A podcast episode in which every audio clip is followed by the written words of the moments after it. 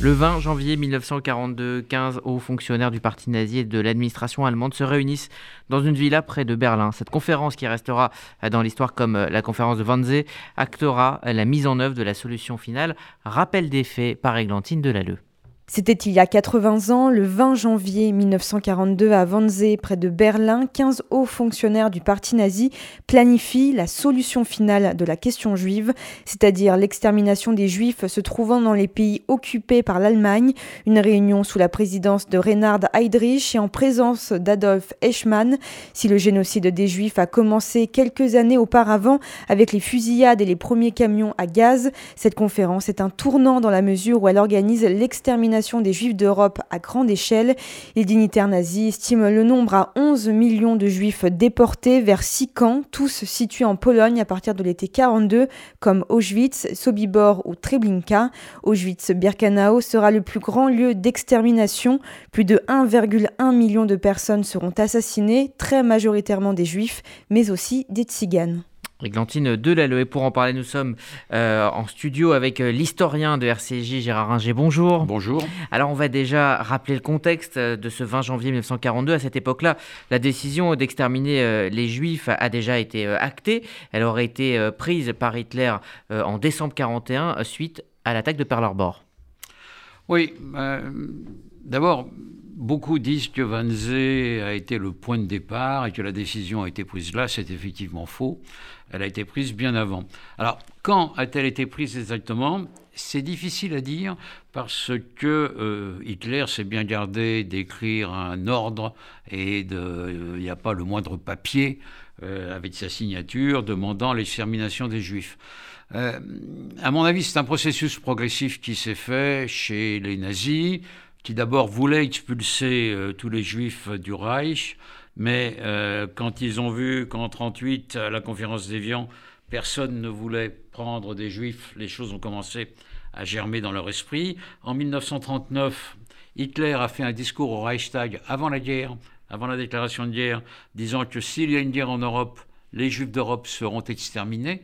Là, ça a été dit clairement euh, et enregistré. ensuite, quand euh, la Pologne est occupée, on commence à laisser mourir des juifs, non pas à les tuer, mais à les laisser mourir en leur euh, supprimant le minimum vital de rations alimentaires pour permettre de nourrir davantage les soldats et les habitants du Reich. Et puis en 41, en juin 41, dès le début de l'invasion de l'URSS, on assiste au massacre à la Shoah par balle par les Einsatzgruppen. Donc, on est déjà dans un processus d'extermination euh, largement avancé. parce que ce, 20 janvier 1942, euh, ce sont à peu près un million de juifs qui ont déjà été euh, assassinés. le camp de Chemno existe déjà. là, les juifs sont déjà tués dans des camions à gaz. Donc ça, Exactement. Alors, en, quoi c'est un point de basculement? Bah, c'est un point de basculement dans la mesure où c'est l'organisation des massacres euh, qui se met en place. Euh, la Shoah par balle, c'est trop visible, c'est trop lent, et donc ça pose problème euh, aux, aux, nazis. Donc il faut mettre en place une organisation, et qui va être responsable de cette organisation? Alors là, les choses sont claires, c'est la SS qui prend les choses en main. Euh, qui obtient Wannsee l'accord des autres autorités administratives du Reich, mais euh, c'est euh, Heydrich, le patron en numéro 2 de la SS et le patron du RHSA, c'est-à-dire l'Office de sécurité du Reich, qui prend en main l'ensemble de l'extermination des Juifs, avec comme adjoint Adolf Eichmann. Alors, qui participe euh, à cette réunion? Une quinzaine de, dignitaires euh, nazis. Qui, sont-ils? Oh, Ce sont les représentants des ministères euh, qui pourraient être concernés par cette extermination. Le ministère de la Justice, parce que se pose le problème des demi-juifs et des juifs mariés ou des juifs mariés à des non-juifs.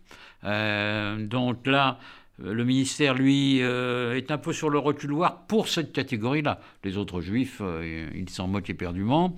il y a les représentants du ministère de l'Intérieur, du ministère du Travail, parce que lui, il a besoin d'une main-d'œuvre d'une main-d'œuvre forcée. il y a un représentant du ministère des Affaires étrangères parce que Heydrich veut massacrer tous les juifs d'Europe, y compris ceux des pays alliés euh, de euh, l'Allemagne et de France euh, et d'Afrique du Nord. Hein. Il pense aux juifs d'Afrique du Nord.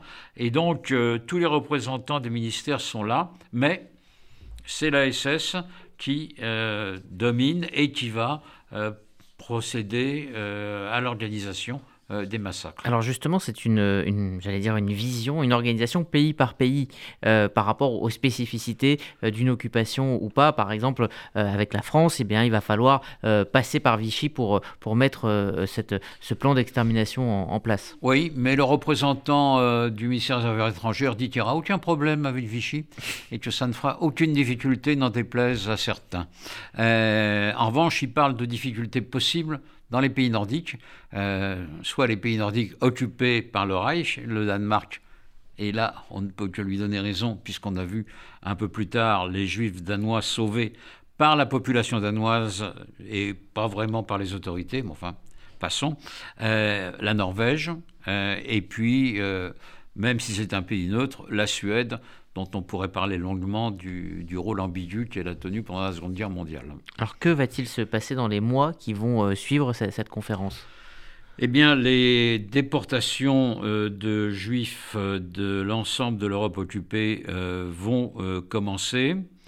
on va assister donc à partir d'avril 42 au premier convoi partant de France. On assiste à la déportation des Juifs euh, d'Allemagne et euh, euh, d'Autriche vers la Lituanie. Ça avait déjà commencé un peu avant Wannsee. Et puis, pour les Juifs polonais, ce sont les camps de Sobibor et de Treblinka et de Majdanek qui vont procéder à cette extermination. Donc l'extermination en dehors de l'Union soviétique, euh, où euh, la Shoah par balle continue, euh, l'extermination va se mettre en œuvre avec les moyens que l'on connaît, c'est-à-dire essentiellement les chambres à gaz. Alors il faut rappeler qu'à l'époque, il y a 11 millions euh, de juifs à peu près euh, en Europe. Oui, à peu près, euh, peut-être un peu moins. Si on inclut les juifs d'Afrique du Nord, oui, on arrive aux 11 millions que, prévoyait Heydrich. Voilà, et, donc il y, aura, il y, en aura 5 millions qui seront exterminés suite à, cette, à cette décision. Oui, un peu moins parce que en, Union soviétique, il y en a 1,5 million, donc il y a peut-être entre 4 et 4 millions et demi de juifs qui seront euh, massacrés dans les chambres à gaz. Est-ce qu'il est juste euh, historiquement de dire 80 ans après que déjà c'est un tournant, mais d'associer effectivement cette conférence à la solution finale? Ou est-ce que c'est un, processus, comme vous l'avez expliqué, un peu plus long qui vient, qui vient, de, qui vient d'avant? Le processus est plus long, mais là, Wannsee, c'est une conférence d'organisation. Comment on s'y prend? Et qui dirige? Bon, là, après Wannsee, les choses sont claires. C'est Heydrich, mais Heydrich va se faire assassiner quelques mois plus tard par euh, des résistants tchèques. On connaît l'histoire. Euh, Laurent Binet a fait un très bon livre là-dessus, HHH. Euh, et c'est Kaltenbrunner qui va remplacer Heydrich, mais la cheville ouvrière, c'est Eichmann. C'est clairement lui. Il est à la conférence de Wannsee.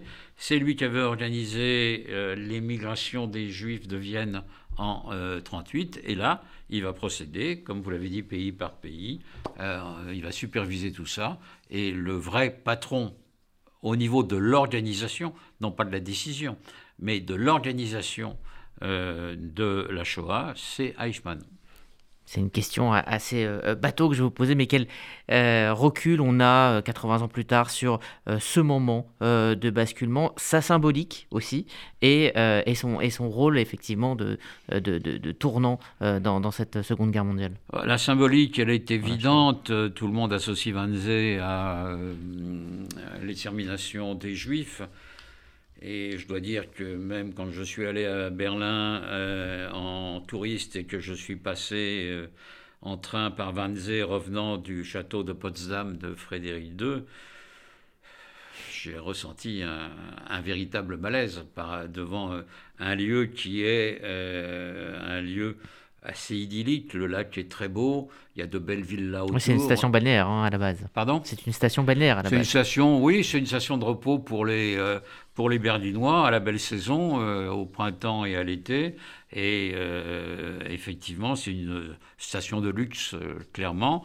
La villa Marlyre, qui a servi de lieu de réunion, a été acquise par la SS et c'est une très belle villa.